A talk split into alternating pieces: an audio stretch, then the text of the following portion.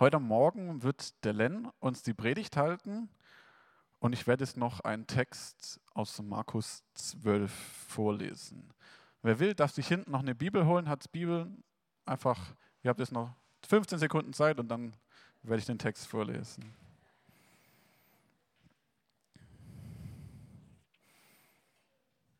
Das ist aus Markus 12 ab Vers 28. Die Frage nach dem wichtigsten Gebot.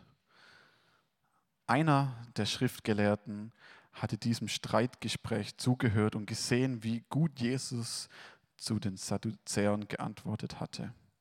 Nun trat er näher und fragte ihn, welches ist das wichtigste von allen Geboten? Jesus antwortete, das wichtigste Gebot ist, höre Israel, der Herr unser Gott ist der alleinige Herr. Du sollst den Herrn, deinen Gott, lieben von ganzem Herzen, mit ganzer Hingabe, mit deinem ganzen Verstand und mit all deiner Kraft. An zweiter Stelle steht das Gebot, liebe deinen Mitmenschen wie dich selbst. Kein Gebot ist wichtiger als diese beiden.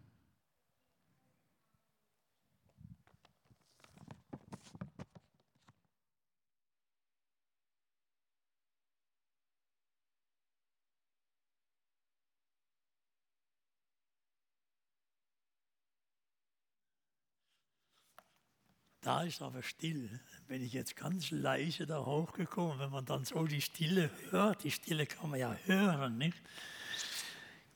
Ich grüße euch ganz herzlich alle. Ich freue mich, dass noch so viele gekommen sind. Ich habe gedacht, das ist hier vorne ein paar Leute nur. Einmal wegen dem Coronavirus und zum anderen wegen der Ferien. Jetzt sind aber doch noch einige Leute vor mir, sogar da oben. Wir haben heute einen schwierigen Text vor uns. Ich möchte nämlich heute sprechen über das hohe Lied. Müsste mal fast fragen, wer hat das schon einmal richtig durchgelesen? So richtig intensiv durchgelesen. Ich habe dich schon gesehen da hinten. Es ist ein eher unbekannter Teil unserer Bibel. Wie soll man darüber sprechen?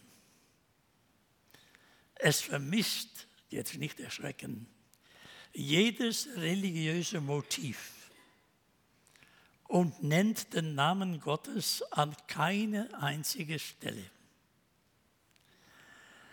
Obwohl es uns als ein Lied dargeboten wird, ist es eigentlich eine Sammlung man geht zumindest von vier verschiedenen Liedern aus. Es ist eine Sammlung lyrischer Liebeslieder von unterschiedlicher Länge. Darunter sind aber auch einige Träume, wie das Bild von Salomos Sänfte oder die Suche nach, der Geliebte, nach dem Geliebten in der Stadt. Mit diesem Lied hatten und haben die Juden und die Christen ihre liebe Mühe. Sie wichen sein eigentliches Anliegen aus und machten es zu einer Allegorie auf die Gottesliebe zu Israel, was die frühen Christen dann übernahmen, indem sie es verstanden als ein Loblied auf die Liebe Christi zu seiner Gemeinde. Das naheliegendste wurde und wird noch oft noch übersehen oder verdrängt. Nämlich, dass es ein zuletzt, nicht zuletzt erotisches Liebeslied von erstaunlicher Unbefangenheit und außerordentlicher sprachlicher Schönheit ist. Wir können es auch, und so möchte ich es persönlich verstanden haben, als ein großer Lobgesang auf die gottgeschaffene Natürlichkeit der Liebe verstehen.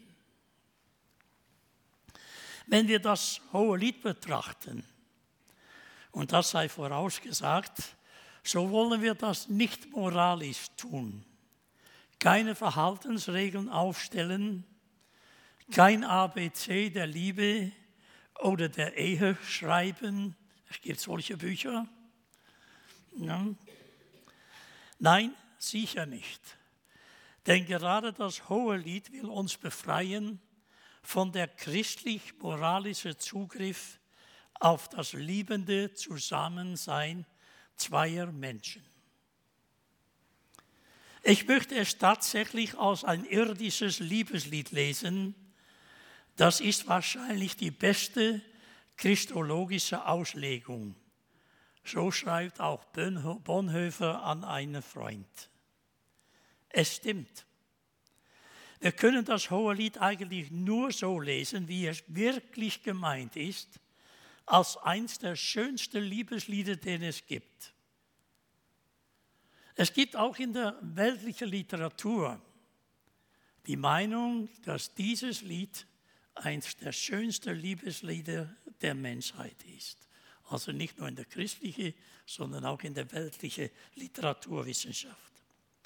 Es ist aber in den christlichen Auslegung in Gefahr geraten. Ich zitiere noch einmal Bonhoeffer. Die Polyphonie des Lebens zu verlieren.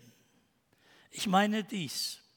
Gott und seine Ewigkeit will von ganzem Herzen geliebt sein, aber nicht so, dass darunter irdische Liebe beeinträchtigt oder geschwächt würde, aber gewissermaßen als Cantus firmus, zu dem die anderen Stimmen des Lebens als Kontrapunkte erklingen. Die Musiker unter uns werden das besser verstehen als wir alle, oder?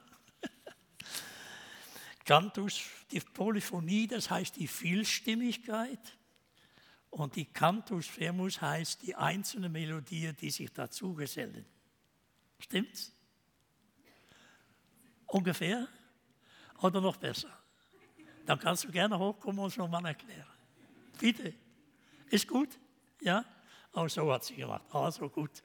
Habe ich unmusikalische Menschen, nein, ich bin nicht unmusikalisch. Nicht musikalische Menschen ist doch richtig verstanden. In einem Schreiben an seinen Verlobten zeigt, zeigt sich, dass es von Bonhoeffer ganz wichtig ist, dass jeder Einzelne in dieser Liebe seine eigene Stimme, das heißt seine Selbstständigkeit, sichtbar und hörbar lebt. Nochmal Bonhoeffer, ich wollte dich bitten, lass den Cantus Firmus recht deutlich erklingen. Deine eigene Stimme. Erst dann gibt es den vollen und ganzen Klang und der Kontrapunkt weist sich immer getragen und bleibt doch ein eigenes, ein Ganzes für sich. Spüren wir es? Dieses Zusammensein, Zusammengehen und trotzdem in diesem Zusammensein und Zusammengehen seine eigene Stimme zu bewahren. Nach diesen einleitenden Worten wollen wir uns nun das Hohe Lied selber zuwenden. Das Erste, was uns auffällt, ist, Gott wird nirgends erwähnt, nicht einmal andeutungsweise. Es gibt nur noch eine Schrift in der Bibel, in der Gott nicht erwähnt wird. Das ist das Buch Esther. Aber was für ein Unterschied. Während im hohen Lied in den höchsten Tönen das Lob auf die Liebe gesungen wird, geht es im Buch Esther ausschließlich um Hass, Macht, Tod und Ausrottung ganzer Menschengruppen. Wenn man das liest, dann erschreckt man wirklich, sodass am Ende sogar diesen heidnischen König eingreift und zum Ersten geht, man soll jetzt mal aufhören mit Töten. Unser Lied spricht von der Liebe von der Liebe zwischen zwei Menschen. Nur zwei Menschen, ein Mann, eine Frau und ein Mann, offensichtlich reich, keine wirtschaftlichen Sorgen. Aber darum geht es nicht. Die Ethik der Bibel, vor allem das Alte Testament, befasst sich nicht in erster Linie mit dem sozialen Status der Menschen, sondern mit den jeweiligen Beziehungen untereinander. Nur zwei Menschen, die aber ganz ineinander versunken und aufeinander bezogen sind, und zwar ganzheitlich. Das heißt, dass sie auch eine körperliche Sehnsucht nacheinander haben. Die sinnliche Beschreibungen der Körper der beiden Liebenden sind nie vulgar oder anstößig. Aber aus dieser intensiven Einheit entsteht keine geschlossene Welt. Im Gegenteil, die Sinnen werden intensiviert, die Welt wird schärfer und klarer wahrgenommen und in die Zweieinheit aufgenommen bereichert das Beisammensein und bereichert auch das gemeinsame Warten auf die nächste Begegnung. Die Liebe bewegt, befruchtet vor allem die Sprache und führt die Liebenden zu der vielfältigen Schönheit des Lebens der Natur. Sie finden die Worte, besser die Metapher, die Schönheit und Intensität ihrer Liebe auszudrücken. Ich habe diese Metapher, diese Vergleiche, diese Worte einmal gezählt. Merkwürdig, ja. Aber ich habe sie einfach mal so hintereinander gezählt. Es sind unglaubliche 92 verschiedene Ausdrücke, auch gewagte Vergleiche, meist der Natur entnommen, die sie benutzen, sich gegenseitig ihrer Liebe und Bewunderung, auch das, für die Schönheit ihrer jeweiligen Körper zu beschreiben. In dieser Metapher gibt es keinen falschen Scham, auch die erotische Perspektive zu erwähnen. Einige sei genannt. Kapitel 2, Vers 1 oder Vers 2, Vers 1. Ich bin ein Narziss, Narziss von Sharon, ein Lilie der Täler. Anderer Vers, eine Blütentraube von Hennachstrauch ist mir mein Geliebter. Mein Geliebter gleicht einer Gazelle. Deine Brüste wie zwei Kitze, Zwillinge der Gazelle. Mein Geliebter ruht des Nachts wie ein Beutel mit Myrrhe zwischen den Brüsten. Mit fast überschwänglicher Farbenpracht nimmt er und sie die Natur als Palette, greift nur das Schönste heraus und ordnet es sein oder ihre Geliebte zu. In Kapitel 4 eine Fülle von Ausdrücken. Augen sind Tauben, Haare sind Ziegenherde. Man muss das mal verstehen. Wir waren mal auf dem äh, Feldberg da oben sind da runtergelaufen. Da haben wir einen Schafherder gesehen, die alle runterliefen, alle so eng nebeneinander so. Ja, das sieht tatsächlich aus wie Haare, wenn man das von Weitem sieht. Ja, also Haare sind Ziegeherren, Zähne sind trächtige Schafe, karminrote Bänder, karmesinrote Bänder die Lippen, die Schlafe, Schläfe ein Riss in der Granatfrucht, der Hals ein Turm Davids, ein Mührenberg und ein Weihrauchhügel Bilder für die Rundungen, Rundungen ihres Körpers, etc., etc., etc. Welch ein Reichtum der Sprache. Was für ein Schatz an Gefühle kann die Sprache hervorrufen, wer sie noch besitzt, muss man heute sagen. Die Sprache schafft die Welt. Erst dadurch, dass wir etwas mit Worten bezeichnen können, bekommt etwas Vorhandenem auch seine Wirklichkeit. Am Anfang war das Wort und das Wort war bei Gott. Und Gott war das Wort. Und alles ist durch dasselbe geworden. Das Wort Gottes vernichtet nicht sondern baut auf, gestaltet und schöpft. Wir müssen hier kurz einen Seitenweg einschlagen. Wir leben in einer Zeit, wo die Vielfalt der Sprache mehr und mehr verloren geht, wo das Heimischsein in der Sprache, im Dialekt, Sprache ist Heimat, ist Geborgenheit, wo das verloren geht. Unsere Kreativität entsteht aus und ist eingebettet in der Kultur, die wir angehören, den wir angehören. Das wichtigste Element dieser Kultur ist die Sprache. Wo die Sprache verloren geht, verlieren wir eine große Möglichkeit, der Zugang zu dem anderen einen Ausdruck zu geben. Ich wundere mich manchmal, dass wir so wenig Vertrauen in die deutsche Sprache haben, angesichts der vielen englischen Lieder, die wir singen. Ist unsere eigene Sprache nicht reich genug, um das, was wir an Gott lieben, Ausdruck zu verleihen? Unsere eigene Identität? Wo wir die Sprache, wo die Sprache als Ausdrucksmöglichkeit fehlt, und das weiß ich aus meiner Arbeit in den armen Elendsvierteln, an meiner Arbeit dort. Wo die Sprache als Ausdrucksmöglichkeit fehlt, bleibt das Schreien und am Ende das Prügeln. Denn ohne Sprache gibt es keinen Dialog. Diktatoren wollen das auch nicht. Sie brauchen eine Einheitssprache, die ausschließt. Die Sprache der Liebe hingegen schafft Beziehungen zwischen Menschen, egal welche Color. Ein Gespräch, das von der Wahrnehmung, Wahrnehmung vom Segen, Sehen des anderen geprägt ist.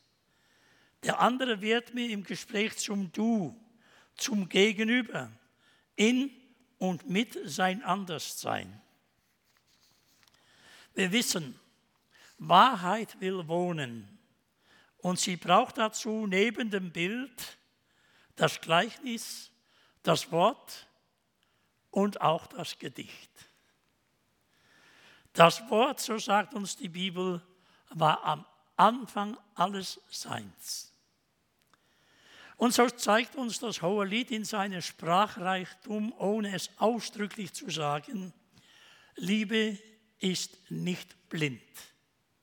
Im Gegenteil. Sie ist hellsichtig. Es sind immer nur Liebesblicke, die sehen können. Sie sieht nur nicht sich selber. Nicht nur sich selber, sie sieht den anderen. Und durch dieses Sehen öffnet sich auch die Welt in seine ungeahnte Schönheit. In der Liebe gibt der Mensch etwas vom Kostbarsten, was er besitzt. Er gibt etwas von seinem Leben. Es sind zwei, die sich in ihrem Einssein begegnen, dabei aber die jeweilige Eigenständigkeit des anderen, der andere im Auge hat und so ihr Leben als ein Geben und Empfangen verstehen. Sind wir in unserem Gefühl, vielleicht in unserer Seele getroffen, kann es sein, dass wir anfangen, der andere zu erhöhen, dass wir anfangen zu schwärmen. Wir nennen das Verliebtheit. Am Anfang der Liebe steht die Verliebtheit. Da ist alles gut und schön. Es kann nicht besser sein. Aber früher oder später kommt die Enttäuschung. Dann gilt es von der Überhöhung oder wie wir Psychologen sagen, von der Projektion zurückzukehren zu der Realität, zu der eigentlichen Mensch hinter der Blume, hinter der Lilie, hinter die schönen Felder und so weiter. Da ist dann der eigentliche Mensch verborgen. Da fängt dann die echte Liebe an. Diese Menschen zu lieben um seinen So-Sein. Anders gesagt, so wie sie oder er ist, mit all seinen Fehlern und seinen Schwächen. Dieser Mensch, den ich liebe, ist anders, wesenhaft anders als ich. Und ich will sein anders sein, weil ich sein oder ihre so ihr so sein will. Sein lassen. Der, den das heißt, der anderen so wolle, wie sie, er ist. Es gibt ein Recht auf Sein. Es gibt ein Recht auf Anderssein. Denn wir beide, wir bedürfen den anderen in seinem So-Sein. Im Hohelied taucht nicht einmal auch nur der kleinste Wunsch auf, dass der andere sich in irgendeine Stelle seines Seins ändern soll. Daraus entsteht aber auch eine Verantwortlichkeit für den anderen, wie sie schon beim Bonhoeffer zum Ausdruck kam. In der Liebe fühle ich mich nicht nur für mich, sondern auch für den anderen verantwortlich, als ob sie ich und ich sie wäre, wie es Karl Jaspers einmal ausdrückt. Wird der andere in seinem Tun nicht eigenständig er selbst, so auch ich nicht. Unterordnung des anderen in Gehorsam unter mich lässt mich nicht zu mir kommen. Sein Herrschen über mich ebenso wenig. Erst im gegenseitigen Anerkennen wachsen wir beide als wir selbst. Nur zusammen können wir erreichen, was jeder erreichen will. Wir kennen das Wort aus dem Anfang der Bibel, dass Gott die Frau geschaffen hat. Dem Na, das ist jetzt Altertum. Da fallen die, ein, die wichtigsten Dinge fallen einfach weg. Wisst ihr, auf welchen Namen ich jetzt nicht gekommen bin? Könnt ihr es raten? Auf Adam. Als Gott den Adam den Eva schenkte, sage ich jetzt einmal, dann sagte er dabei, ich will ihm ein Gehilfe schaffen. Oh, und dann haben Jahrtausende lang die Männer aufgehört zu denken. Toll, eine Gehilfin. Die kann alles machen. Super.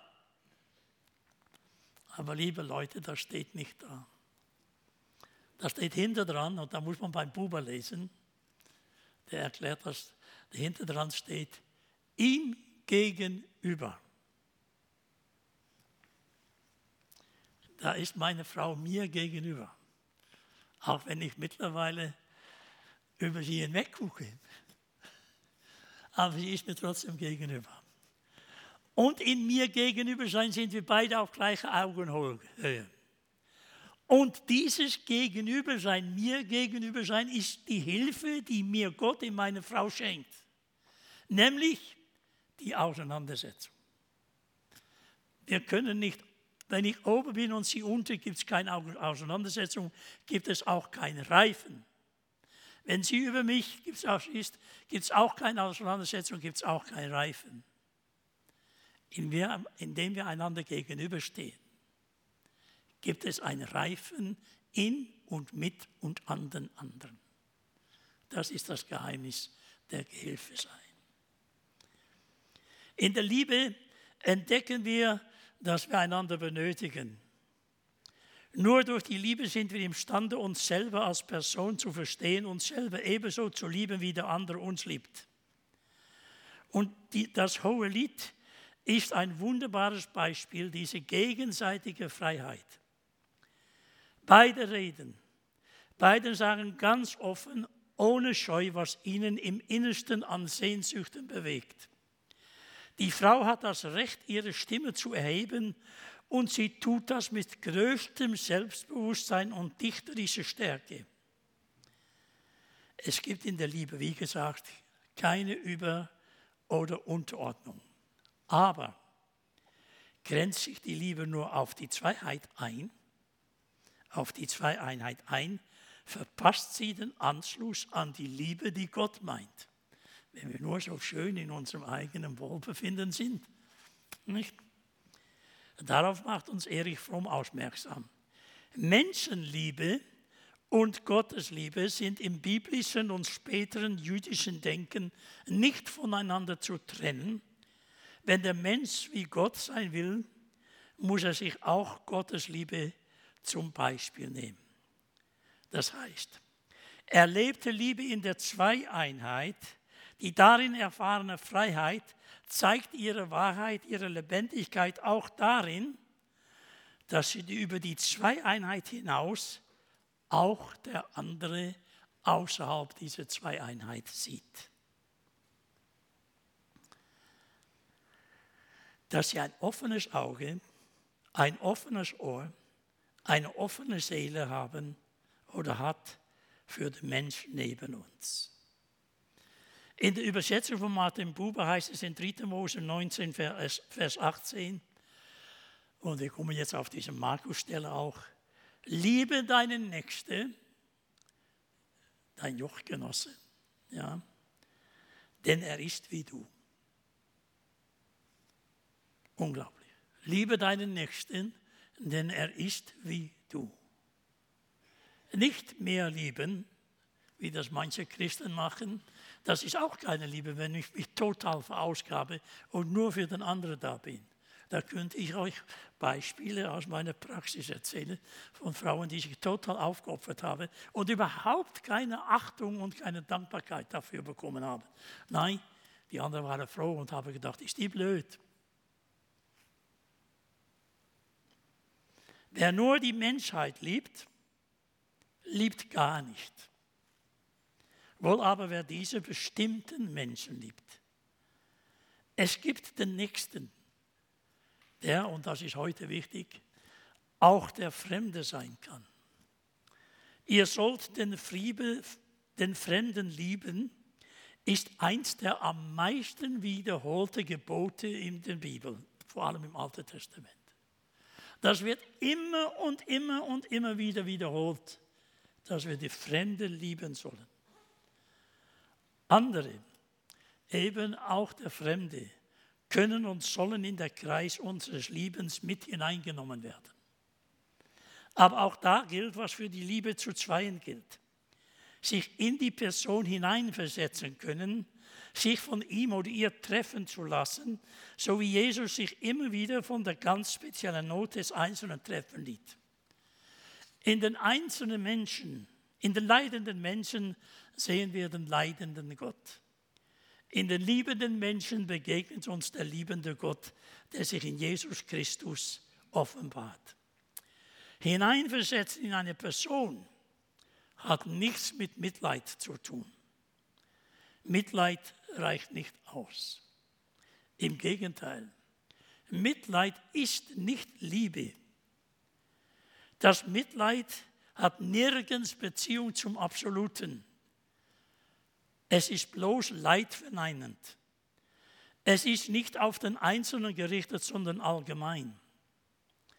Und jetzt kommt ein Satz, da kann ich selber sehr intensiv darüber mitreden, weil ich selber am Anfang meines Lebens die ersten 15 Lebensjahre sehr, sehr arm war. Und zum Beispiel, wenn es sehr kalt war, ich zu einer Tante gehen musste und frage, und ich musste irgendwie hin und bieten müsste, ob sie mir eine ein Mantel leihen kann. Das ist beschämend. Mitleid ist nicht auf den Einzelnen gerichtet, sondern allgemein. Mitleid ist entwürdigend für den, der davon getroffen wird. Mitleid wirkt bei, bewirkt bei dem Mitleidenden das Gefühl der Überlegenheit, weil er im Helfen seine Macht sieht. Vielleicht darf ich ein bisschen überziehen, aber es gibt ein tolles Beispiel. Kinderheim Tülinghöhe, aber das war bei allen Heimen so, in ganz Europa. Einmal im Jahr gab es ein Jahresfest. Da mussten dann die Mädchen, es waren damals nur Mädchen, in der Kirche singen und mussten sich bei den Honoratoren bedanken. Es gibt in Holland Bilder davon, wie die streng kalvinistisch natürlich, die Kinder da so vor dem einzelnen Honoratoren vorbeigehen und sich bei jedem, bei jedem bedanken. Es gibt nichts Erniedrigendes als das. Man ist hinterher so klein. Man ist von einer solchen Hilfe aus Mitleid nicht geholfen. Ich bin nicht aufgerichtet worden. Ich bin nicht aufgerichtet worden, wenn ich mal zu meiner Tante gehen musste, um sie um zwei Euro bieten oder zwei Gulden, wie das daher ging, damals ging, weil wir mit der Gruppe, mit dem, unserer Jugendgruppe weggingen, ein Wochenende, und ich mit meinen zwei Gulden in der Tasche unglaublich Angst hatte, dass sie unterwegs irgendwo etwas trinken konnten, gingen und ich dann da schon meine zwei Gulden los war. Ich bin dann sitzen geblieben und sie gingen alle trinken. Mitleid ist nicht Liebe. Mitleid bewirkt bei den Mitleidenden das Gefühl der Überlegenheit, weil er im Helfen seine Macht fühlt. Der Verzicht auf jede Macht, auch auf die Macht, die sich hinter dem Mitleid verbirgt, der Verzicht auf jede Macht, die nicht Liebe ist, hat uns die Freiheit gebracht. Wo Liebe fehlt, besetzt die Macht den leeren Platz. Die Bibel aber befehlt, darüber besteht kein Zweifel, den anderen, den Fremden zu lieben. Das heißt, dass auch der Fremdling zu unseren Nächsten gehört, wie uns das Gleichnis vom barmherzigen Samariter zeigt. Jesus geht noch einen Schritt darüber hinaus. Wir sollen gar unsere Feinden lieben und die, die uns hassen, wohltun. Mein Vater sagte nach dem Zweiten Weltkrieg einmal zu mir, wenn wir dem Feind nicht die Hand reichen können, gibt es nie Frieden. Ich werde das nie vergessen. Der Vater in unserer Familie sind zwei Leute im deutschen Lager umgekommen, einer auf der Flucht erschossen. Und da sagt mein Vater,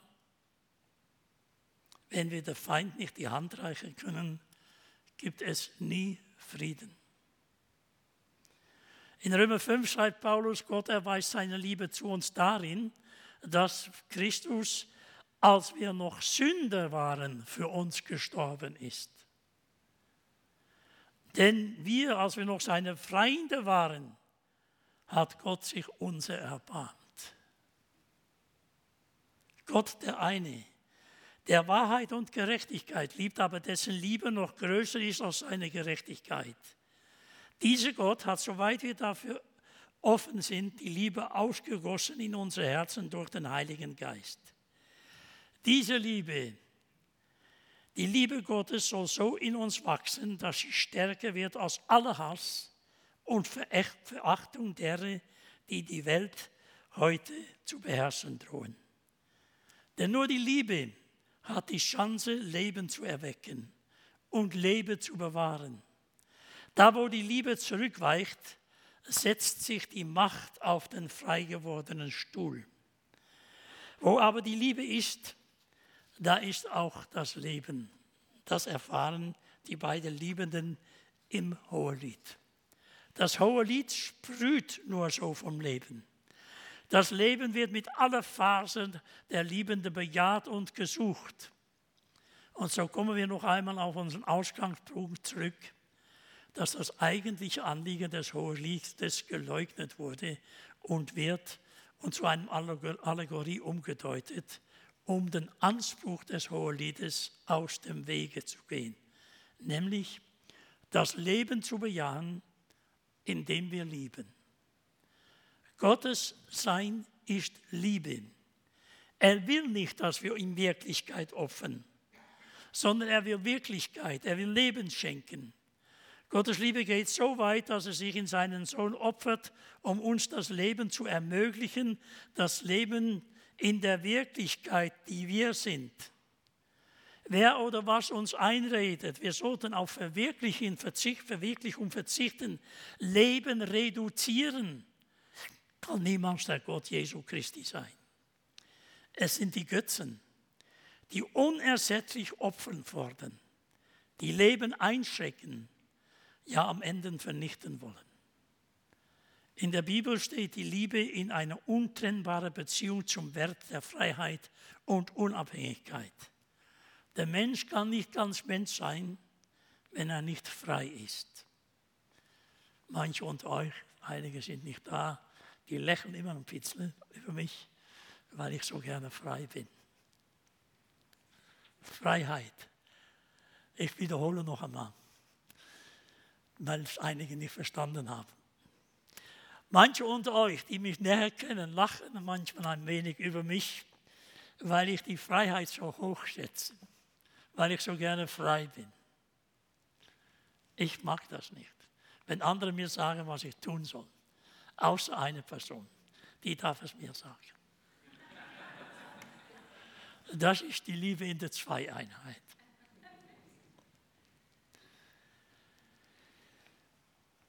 Gottes Heilsgeschehen, ich komme zum Schluss, findet heute noch statt, in dem kreatürliches Leben entsteht und gelebt wird, in dem Schuldverstrickung entwehrt und Entlastung angenommen wird, in dem kreative Möglichkeiten neuen Lebens entdeckt und gelebt werden.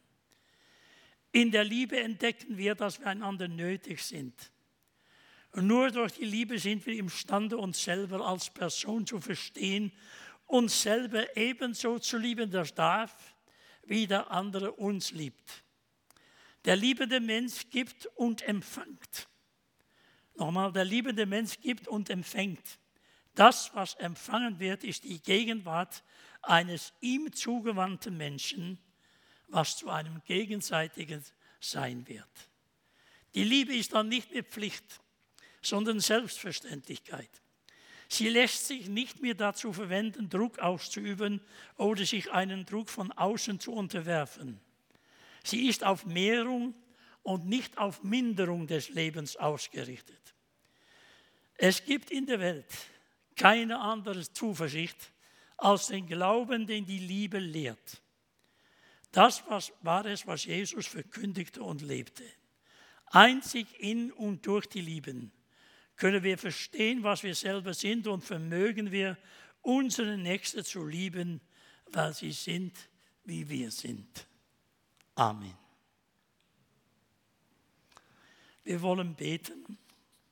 Wir tun das in drei Teilen und die Miriam, die hilft uns dabei. Oder Jonathan auch.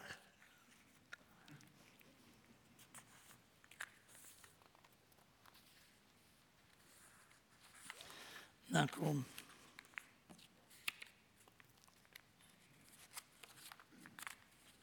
Wir wollen aufstehen zum Beten und jedes Mal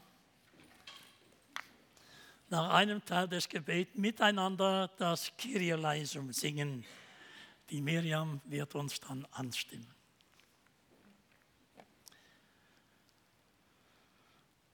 Wir beten. Vater, Du hast uns in deine Liebe gerufen. Wir danken dir. Wir danken dir, dass wir dessen sicher sein dürfen, dass du deinen Sohn geschickt hast. Dass du deinen Geist uns geschenkt hast, der in unseren Herzen spricht, uns beisteht in Zweifel und Anfechtung und unser Glauben stärkt. Wir bitten dich, öffne unsere Augen, unsere Ohren und Herzen, damit wir unsere Mitmenschen, die du uns zum Nächsten gegeben hast, wahrnehmen, wie du sie siehst, über sie denken wie du. Gib uns die Worte in den Mund, die Menschen, die uns brauchen, zu begegnen und anzusprechen, damit sie durch unsere Liebe deine Liebe spüren und kennenlernen. Kyrie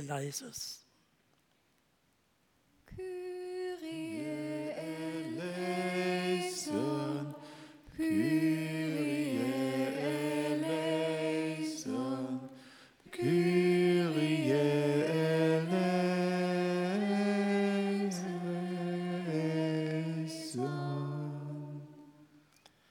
Vater, wir bieten um Friede auf Erden, um das Recht für jede leben zu dürfen und leben zu können.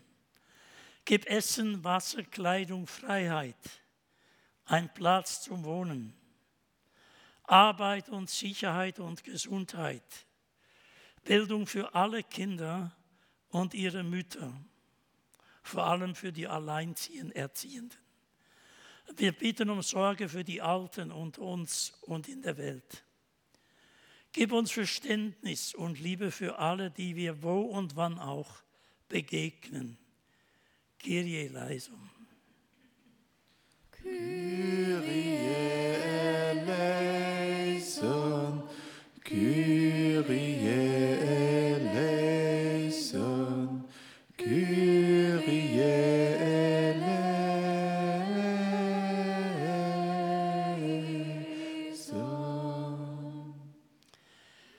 Vater, gib uns Kraft und Mut, nach deinem Wort der Liebe zu leben und zu handeln, damit wir dadurch, dich dadurch ehren.